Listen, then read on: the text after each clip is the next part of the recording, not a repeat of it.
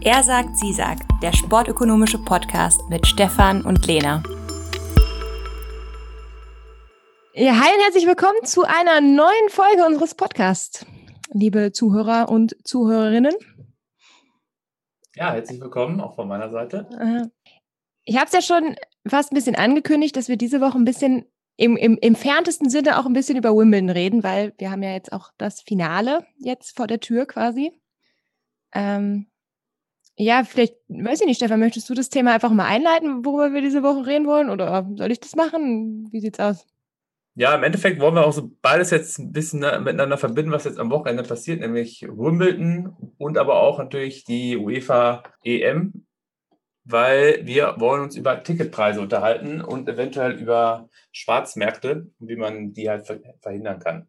Ja, oder warum, warum, warum es überhaupt Schwarzmärkte gibt, gibt. Vielleicht ja. Auch, ja. Und ähm, genau das beobachten wir nämlich zum Beispiel jetzt bei der Europameisterschaft, dass dort halt oft auch noch Tickets im Internet zu horrenden Preisen verkauft werden. Und das gibt es deutlich weniger zum Beispiel beim Tennisturnier in Wimbledon. Und da wollen wir so ein bisschen auf die Unterschiede eingehen und irgendwie aufzeigen, wie man dann halt so einen Schwarzmarkt vielleicht verhindern will, weil der in den meisten Fällen halt auch nicht erwünscht ist. Sowohl von den äh, Veranstaltern als auch äh, von vielen Konsumenten. Vielleicht ganz grob, ist ja ein bisschen so Economics 101. Also grundsätzlich haben wir ja eine Nachfrage nach Tickets von Fans. Jeder, jeder Fan hat eigentlich eine unterschiedliche Zahlungsbereitschaft. Also Zahlungsbereitschaft ist immer das, wie viel er maximal zu zahlen bereit wäre für ein Ticket. Da ist jetzt zum Beispiel für Stefan, ist, glaube ich, hat eine sehr hohe Zahlungsbereitschaft wahrscheinlich für bestimmte Tickets, während ähm, wahrscheinlich die meisten meiner Freundinnen eine eher geringe Zahlungsbereitschaft hätten. Wäre jetzt eine Vermutung. Und also tendenziell gehen wir meistens davon aus, dass wir so eine fallende Nachfragekurve haben. Also tendenziell bei einem sehr hohen Preis haben wir eine sehr niedrige Nachfrage. Und je niedriger der Preis dann ist, desto höher ist auch unsere dementsprechende Nachfrage. Und irgendwie da, wo sich dann die Angebotsfunktion und die Nachfragefunktion dann treffen, dort entsteht dann halt irgendwie der Preis auf dem Markt. Also wir haben dann irgendwann einen Gleichgewichtspreis auf dem Markt eigentlich. Ja. Genau, aber das Angebot ist ja bei Tickets in der Regel auch fest. Also weil wir beschränkt sind über die Kapazitätsbeschränkung äh, des Veranstaltungsorts. Genau. Beispielsweise des Stadions. Genau, da passen halt 50.000 Leute rein. Mehr können wir auch an Tickets nicht verkaufen. Ja. Und das Problem, was halt häufig auftritt, ist, dass die Veranstalter zu niedrige Preise ähm, von den Konsumenten nehmen. Das bedeutet, der Preis oder liegt unter dem sogenannten Gleichgewichtspreis, marktraumenden Preis, sodass Leute, die noch eine Zahlungsbereitschaft hätten, für ein Spiel ähm, oder für eine Veranstaltung äh, diese halt nicht besuchen können, obwohl ihre Zahlungsbereitschaft über dem Preis liegt eigentlich.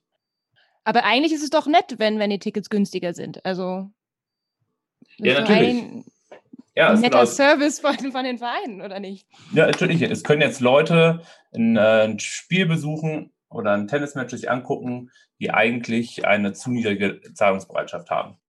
Und, also ähm, meine Freunde den, quasi. Genau, so kommt man denen ein, ein bisschen entgegen. Gibt verschiedene, gibt ja auch verschiedene Theorien, warum Veranstalter eventuell zu niedrige Preise nehmen, also so, so eine Art Underpricing vornehmen. Also eine, eine Theorie wäre, dass man halt noch äh, anderen Bevölkerungsschichten ermöglichen will, ins Stadion zu gehen, die sonst die Möglichkeit nicht haben. Also man das so ein bisschen vom, vom Einkommen entkoppeln will, die gesamte Geschichte. Aber dadurch, dass halt jetzt, das hattest du ja auch schon angedeutet, also dass es Leute gibt, die durchaus eine höhere Zahlungsbereitschaft haben. Also sagen wir mal, meine Freunde kriegen tatsächlich ein Ticket, aber wissen, dass Stefan noch deutlich mehr bereit wäre, fürs Ticket zu zahlen.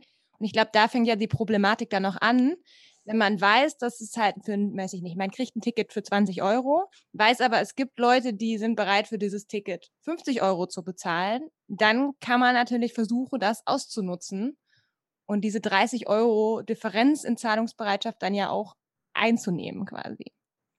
Genau, ja. Also diese Zahlungsbereitschaft wird dann quasi von mir noch abgeschöpft. Und zwar nicht vom Veranstalter, sondern von externen Dritten, die dann damit halt noch ähm, Gewinne erwirtschaften können.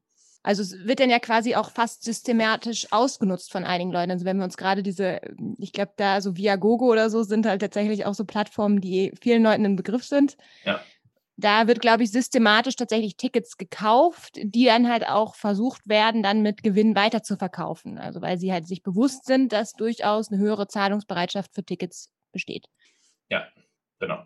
Und der Vorteil ist, dass man da halt auch die individuelle Zahlungsbereitschaft von Leuten ab, abschöpfen kann. Also Leute, die halt auch eine sehr hohe Nachfrage haben, die jetzt, wenn sie jetzt Tickets bekommen würden vom Verein, dort halt den einheitlichen Preis zahlen würden, den halt alle zahlen. Hier kann man jetzt individuell Preise festlegen. Und das Problem hätte man halt nicht, wenn man den marktraubenden Preis nehmen würde. Also einen höheren Preis, also den höchstmöglichen Preis, sodass das äh, Stadion oder der Veranstaltungsort gerade ausverkauft wäre. Das wäre in dem Fall der in Anführungsstrichen richtige Preis. Aber so. kann es nicht einfach sein, dass es super schwierig ist für einen Verein, wirklich festzulegen, wo dieser Preis jetzt letztendlich ist? Denn so richtig beobachten kann man ja eine Nachfragefunktion gar nicht. Man weiß, weiß man denn genau, wie die Nachfrage tatsächlich aussieht? Äh, Vielleicht ja, über nicht, Erfahrung oder? Ja, aber die haben, haben eigentlich, äh, sollten genug Daten haben, um sowas schätzen zu können. Also gerade weil man ja auch so viele Spiele hat innerhalb einer Saison, ist das eigentlich ohne Probleme möglich, das vernünftig zu schätzen. Zur Not ist der Preis mal zu hoch, aber ich meine, was, was heißt zu hoch? Zur Not sind dann halt ein paar Plätze mal nicht äh, ausverkauft. Also ich meine, das ist jetzt immer die Bedingung, wovon wir hier reden, ist halt, äh, dass wir äh, von Sportarten reden oder von Veranstaltungen, die eine extrem hohe Nachfrage haben. Ja, also, klar. Also, dass man davon ausgeht, dass es Sinn macht, dass das Stadion ausverkauft ist. Ja, klar. Also, der Preis auch so gesetzt. Das ist halt in kleineren Ligen halt nicht unbedingt der Fall. Ja, aber ich glaube, da ist der Schwarzmarkt dann halt auch nicht das große. Ja, da gibt es also, dann, dann auch keinen Schwarzmarkt. Nein. Äh, aber wenn ich da keine Zahlungsbereitschaft abschöpfen kann als, als Schwarzmarktverkäufer, ja. stelle mich jetzt nicht äh, weiß ich nicht, der Preußen-Münster-Schwarzmarkt ist, glaube ich, nicht so besonders groß. Ja, genau, aber das Stadion halt auch nicht ausverkauft ist. Zur Not hole ich mir halt noch Geld, äh, eine Karte an der Tageskasse. Also wir können halt festhalten, dass äh, die zu niedrigen Preise zwangsläufig eigentlich dazu führen, dass es sowas, dass es einen Schwarzmarkt gibt, wo halt noch zusätzliche Nachfrage, zusätzliche Zahlungsbereitschaft abgeschöpft wird. Und dass davon halt andere profitieren. Vielleicht könnten wir jetzt nochmal darüber diskutieren, warum es dann, warum die Preise überhaupt zu niedrig sind weil das wäre eigentlich die, ein, äh, die einfachste Möglichkeit, so einen Schwarzmarkt zu verhindern, der ja auch von Vereinen nicht gewollt ist und auch bekämpft wird. Also man probiert da ja auch gegen Schwarzmarkthändler vorzugehen, warum man nicht einfach die einfachste Variante wählt und einfach einen markträumenden Preis wählt. Ja, also meine Vermutung wäre ja auch erstmal gewesen, dass es, also vielleicht erstens, dass genau der markträumende Preis gar nicht so bekannt ist, dass man den vielleicht ja. Ähm, es könnte auch sein, dass sie einfach versuchen, den Preis niedriger zu setzen, um halt so ein kleines Dankeschön an die Fans machen, auch wie du schon gesagt hast, einfach Leuten die Möglichkeit zu geben, ins Stadion zu gehen, die das ja. sonst nicht könnten. Was halt bei Sportvereinen auch noch eine Rolle spielt, ähm, die ja auch von Mitgliedern besessen werden. Das bedeutet, wenn jetzt die Preise mhm. für Tickets zu hoch sind, wird es eine kleine Revolte geben auf der nächsten Mitgliederversammlung. Äh, der Präsident wird abgewählt und es wird jemand äh, eingesetzt, der dann halt wieder für niedrigere Preise sorgt. Ja, also, also es könnte ja auch, ja, also es könnte ja auch so ein bisschen so ein Dankeschön für Loyalität sein, also dass man halt sagt, weiß ich nicht, ihr steht in guten und schlechten Zeiten ja. hinter uns. Ähm, wir, wir ziehen jetzt die Preise nicht an, nur weil, weil wir jetzt mal erfolgreich sind. Aber dadurch müsste dann, kommt ihr dann halt auch, wenn es wieder scheiße ist, quasi vorbei. Also dass man da so, also die Verbindung zu den Fans aufrechterhält, also die nicht über irgendwie zu teure Kosten ja. abschreckt. Und ja. in Deutschland sind ja Fußballtickets noch relativ günstig. Also ich glaube, wenn man da jetzt zum Beispiel mal in die Premier League guckt, da reden wir ja von komplett anderen Preisen. Ja, was aber dazu führen könnte, dass der Schwarzmarkt vielleicht auch kleiner ist. Ne? Das ist halt, äh, das natürlich dann wäre es dann so gesehen ein positiver äh, Nebeneffekt. Ja, oder dass nicht mehr die gleichen Leute ins Stadion gehen, dass man halt eine andere Komposition von Fans im Stadion ja, hat. Ja, genau. Das beobachten wir natürlich dann auch tatsächlich ein bisschen in, in England, wo halt dann viele Yuppies und einkommensstarke äh, Fans im Stadion sind. Das hat dann eine andere Zusammensetzung und der Zugang zum Stadion oder zu der Veranstaltung für viele dann auch verwehrt ist. Also sie es dann einfach vom Einkommen her nicht mehr leisten können. Aber also wir haben jetzt ja verschiedene, oder weiß ich nicht, also wir haben jetzt ja ein paar Gründe genannt, aber ich sehe jetzt nicht, dass die, dass die Stadien tatsächlich oder die Sportvereine jetzt anfangen und die Tickets teurer machen. Also das klar würde ja, das jetzt zum Beispiel. Müssen, müssen sie ja auch nicht, aber dann müssen sie halt vielleicht, vielleicht auch damit leben, dass es einen Schwarzmarkt gibt. Das wäre jetzt meine, äh, meine Meinung dazu. Was sie halt schon ein bisschen mehr versuchen, ist, dass sie selber einen Sekundärmarkt anbieten. Quasi eine, eine Plattform, auf der man erworbene Tickets nochmal verkaufen kann, wenn man beispielsweise krank ist oder beruflich verhindert ist. Dass man die dann nicht wie bei eBay Kleinanzeigen oder bei Viagogo hochstellt, sondern dass es eine Plattform vom Veranstalter selber gibt, wo man dann zum gleichen Preis, also ohne Profit zu machen, das Ticket wieder anbieten kann. Ja, das war auch noch irgendwas, was ich nämlich ansprechen wollte, weil ich, weil klar gibt es halt Leute, die explizit Tickets kaufen, um, um jetzt Gewinn zu machen, also die sich jetzt extra irgendwo, weiß ich nicht, EM-Tickets holen, weil sie dann halt hoffen, dass sie da den ganz großen äh, Vogel abschießen und jemand dann das Doppelte oder Dreifache für das Ticket bezahlt. Aber es gibt ja auch einfach Leute, die das, die nicht können. Und letztendlich, klar, die haben dann halt nur die Möglichkeit, dass oft irgendwie dann, die verkaufen das ja auch auf einen Schwarzmarkt. Also ist ja auch kein ja, offizieller Markt momentan. Das stimmt.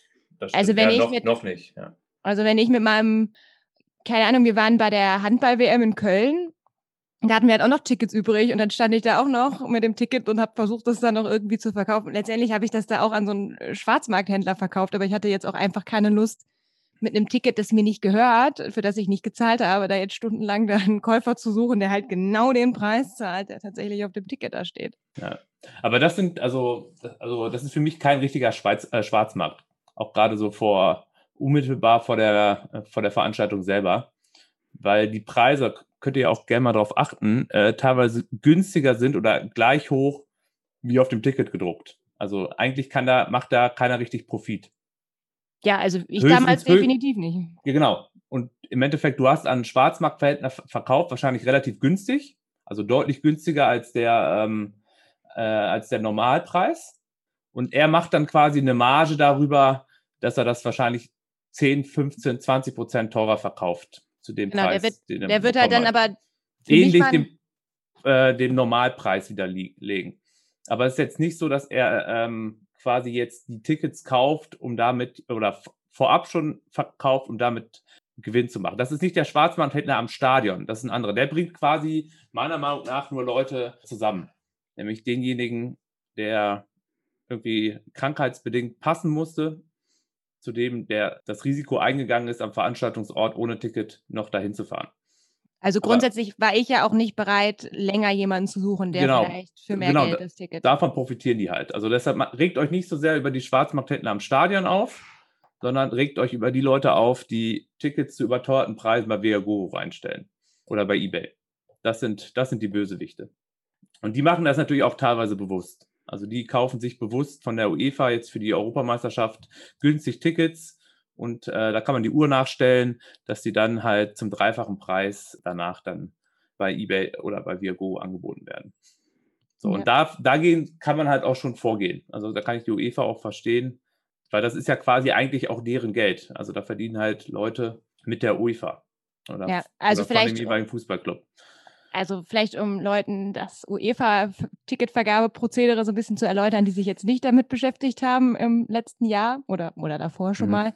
Also dort ist es tendenziell ja so, dass man sich ja, einen Zeitraum hat zu registrieren für Tickets, die man gerne haben möchte. Also kann man halt jedes angeben, aber kann halt auch nur explizit die Spiele angeben, die man gerne gucken möchte. Und dann kann man sich dafür bewerben. Da muss man dann, ich glaube, man kann maximal vier Tickets pro Spiel bekommen, zumindest für eine E-Mail-Adresse und muss dann da auch Leute angeben, die äh, dieses Ticket haben wollen, zumindest am Anfang an mit, äh, ich glaube, Name und Reisepass oder Personummer oder so tatsächlich. Mhm. Und dann wird gelost, also es wird dann halt, und wenn du dann Glück hast, kriegst du deine Tickets, deine vier Tickets, die du beantragt hast, und wenn du Pech hast, kriegst du die halt nicht. Ja. So läuft das Ganze da. Ja, das läuft so.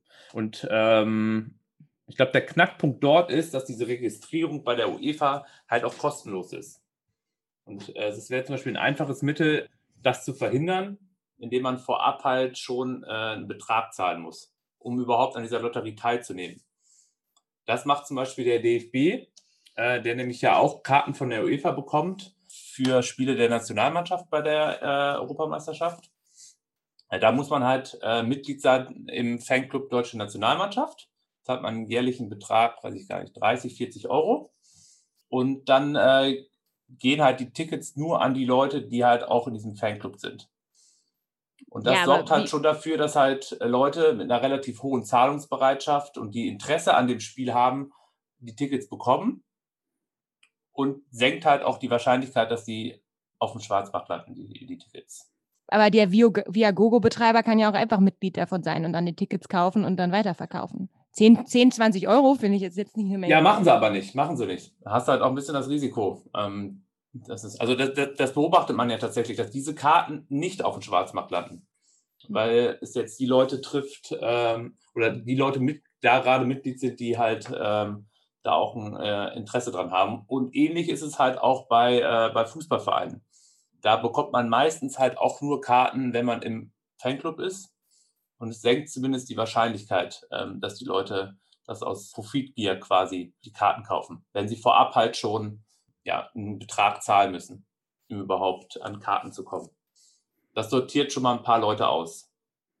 Ja, ich glaube, manche Karten, manche Karten werden ja sogar, also wenn du da jetzt äh, Mitgliedskarten bist, die werden ja teilweise sogar vererbt oder so. Also da, genau, ja. da ist es ja teilweise richtig, richtig schwer dran zu kommen. Da würdest du für kein Geld der Welt äh, deine, ja. deine Karte da. Äh, ja, gut, das sind, jetzt aber, das sind jetzt aber auch Dauerkarten. Und Dauerkarten ja, genau. findet man, äh, sind natürlich keine, keine geeigneten Güter, um äh, auf dem Schwarzmarkt anzubieten. Das macht keinen Sinn.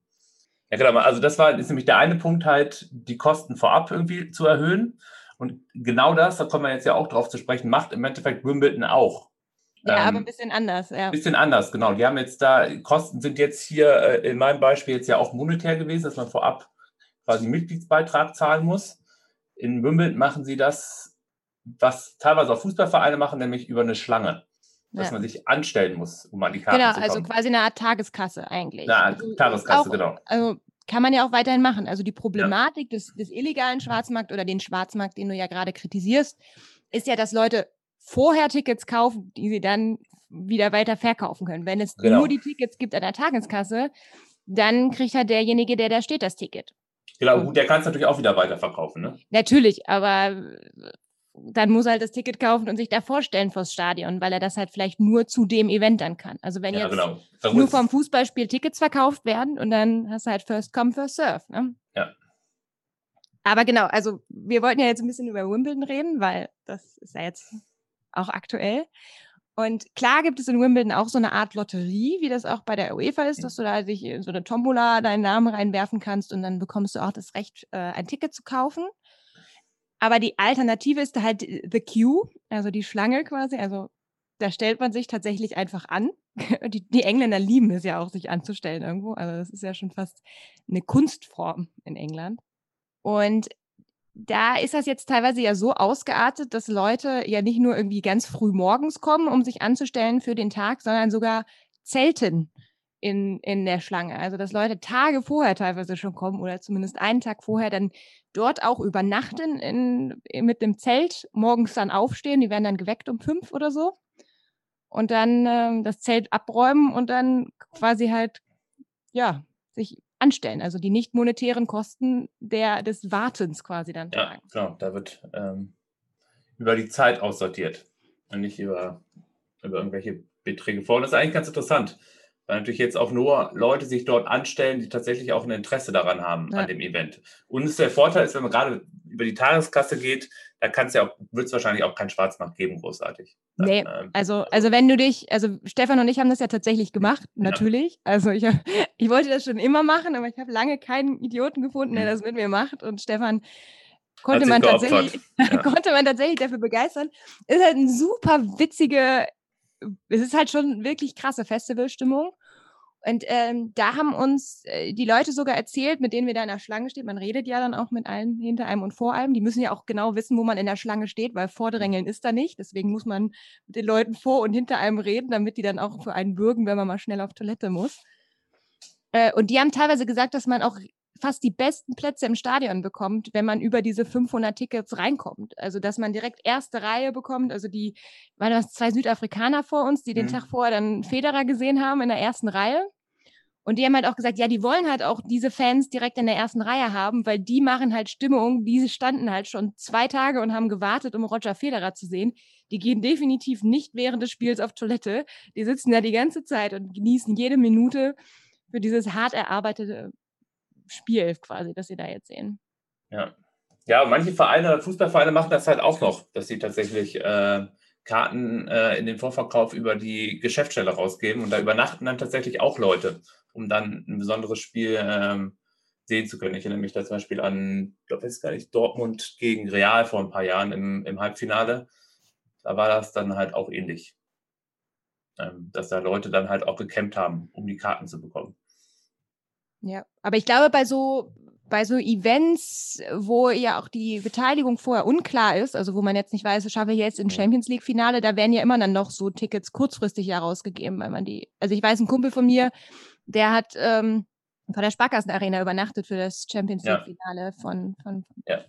Vom THW. Also da gab es, der war noch nicht mal der größte Handballfan, aber ja, aber da muss man sich halt, wie gesagt, da, da muss man sich dann, die, die, Leute investieren so viel Zeit da rein, dass man sich keine Sorgen machen muss, dass diese Karte auf dem Schwarzmarkt landet. Ja.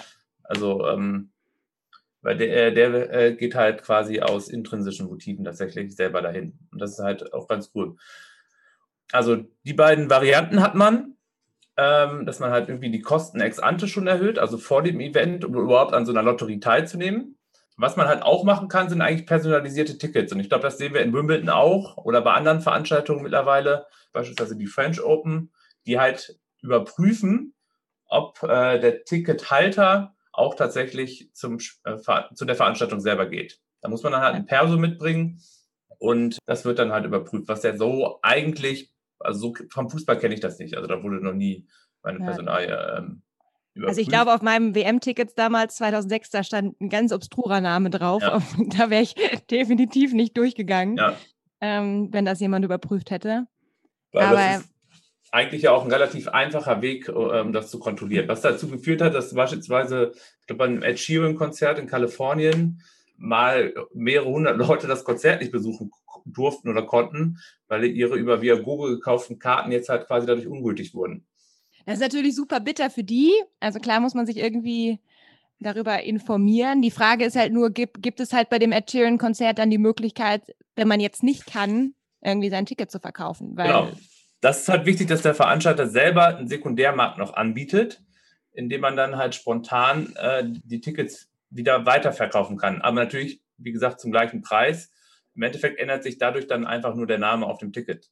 Ja. Und das muss natürlich dann vom Veranstalter selber kommen machen mittlerweile die Großen auch. Also Fußballvereine bieten das an, äh, auf jeden Fall, gerade auch zum Beispiel für Dauerkarteninhaber oder auch äh, die French Open. Da waren wir ja. auch vor zwei Jahren. Die haben halt auch noch so eine, äh, so eine Börse, an der man spontan kurzfristig Ticket, Tickets kaufen kann.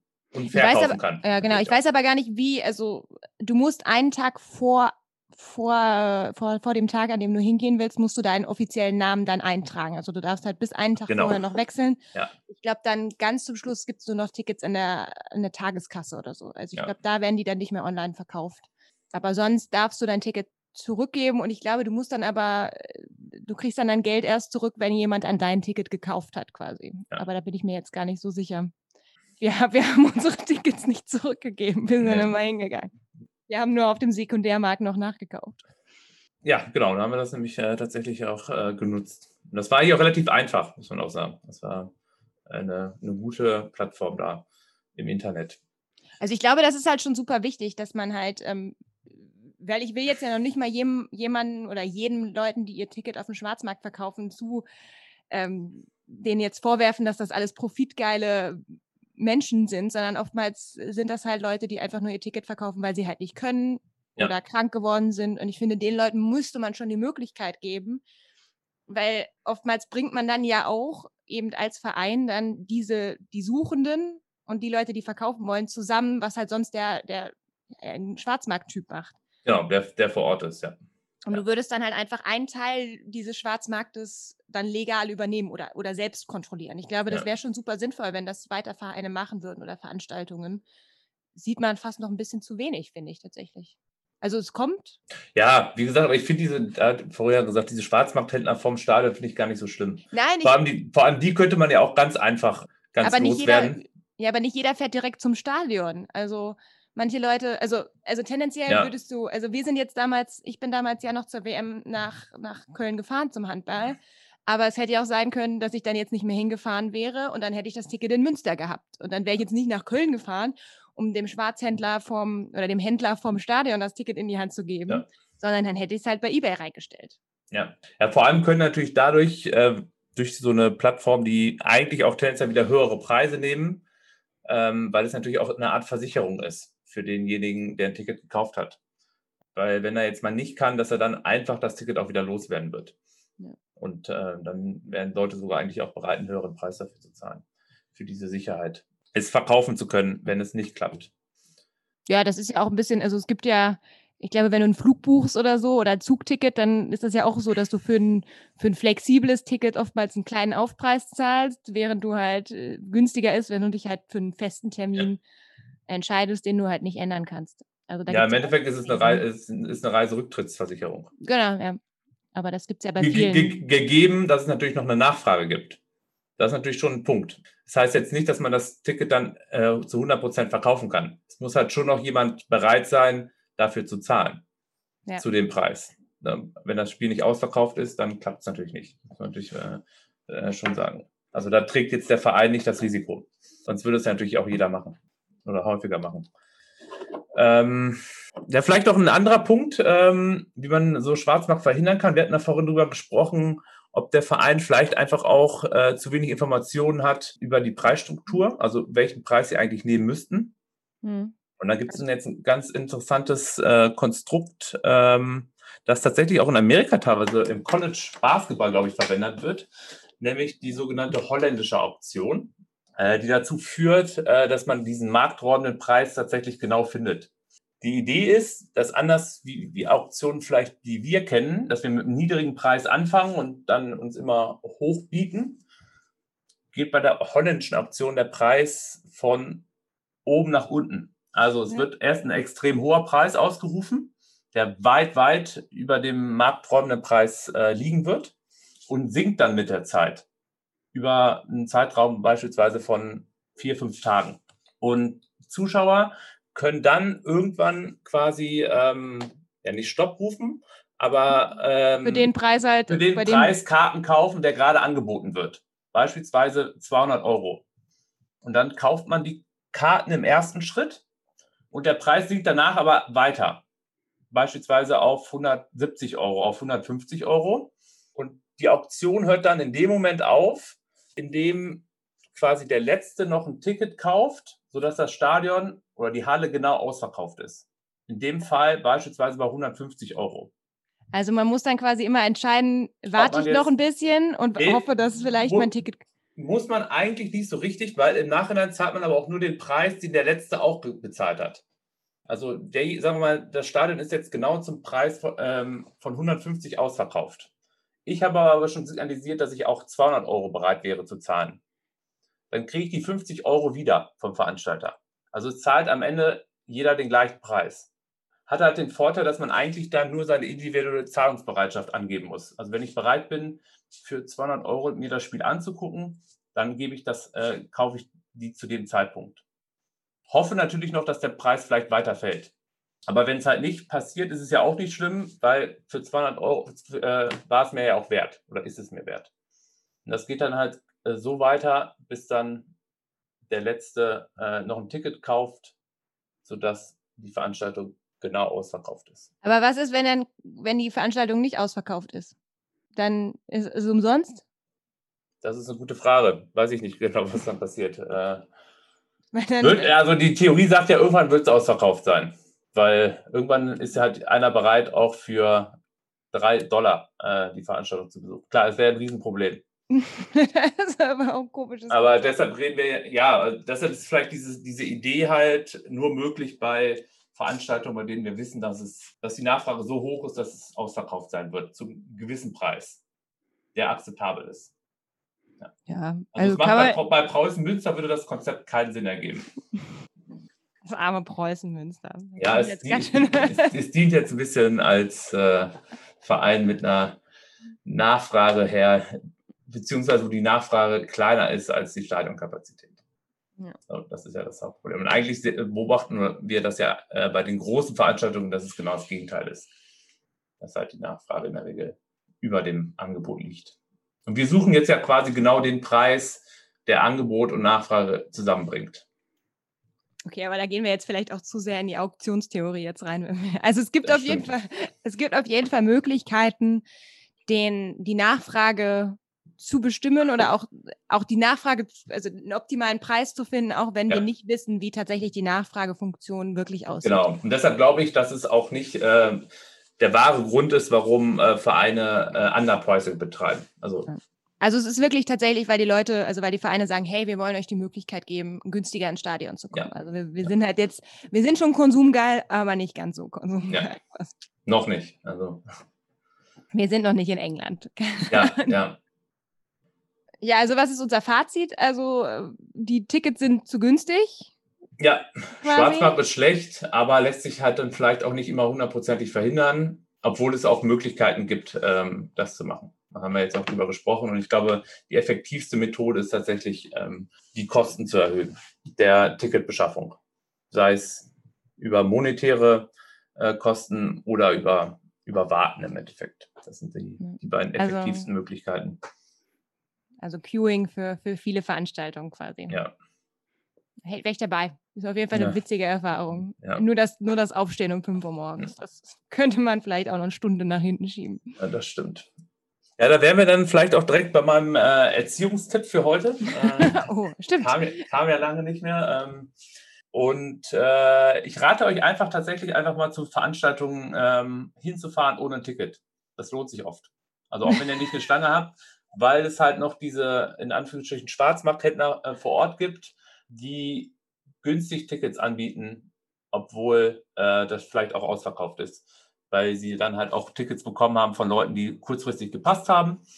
Und äh, ihr könnt eure Kinder teilweise auch kostenlos mitnehmen. Also es gibt so eine Schoßkindregelung.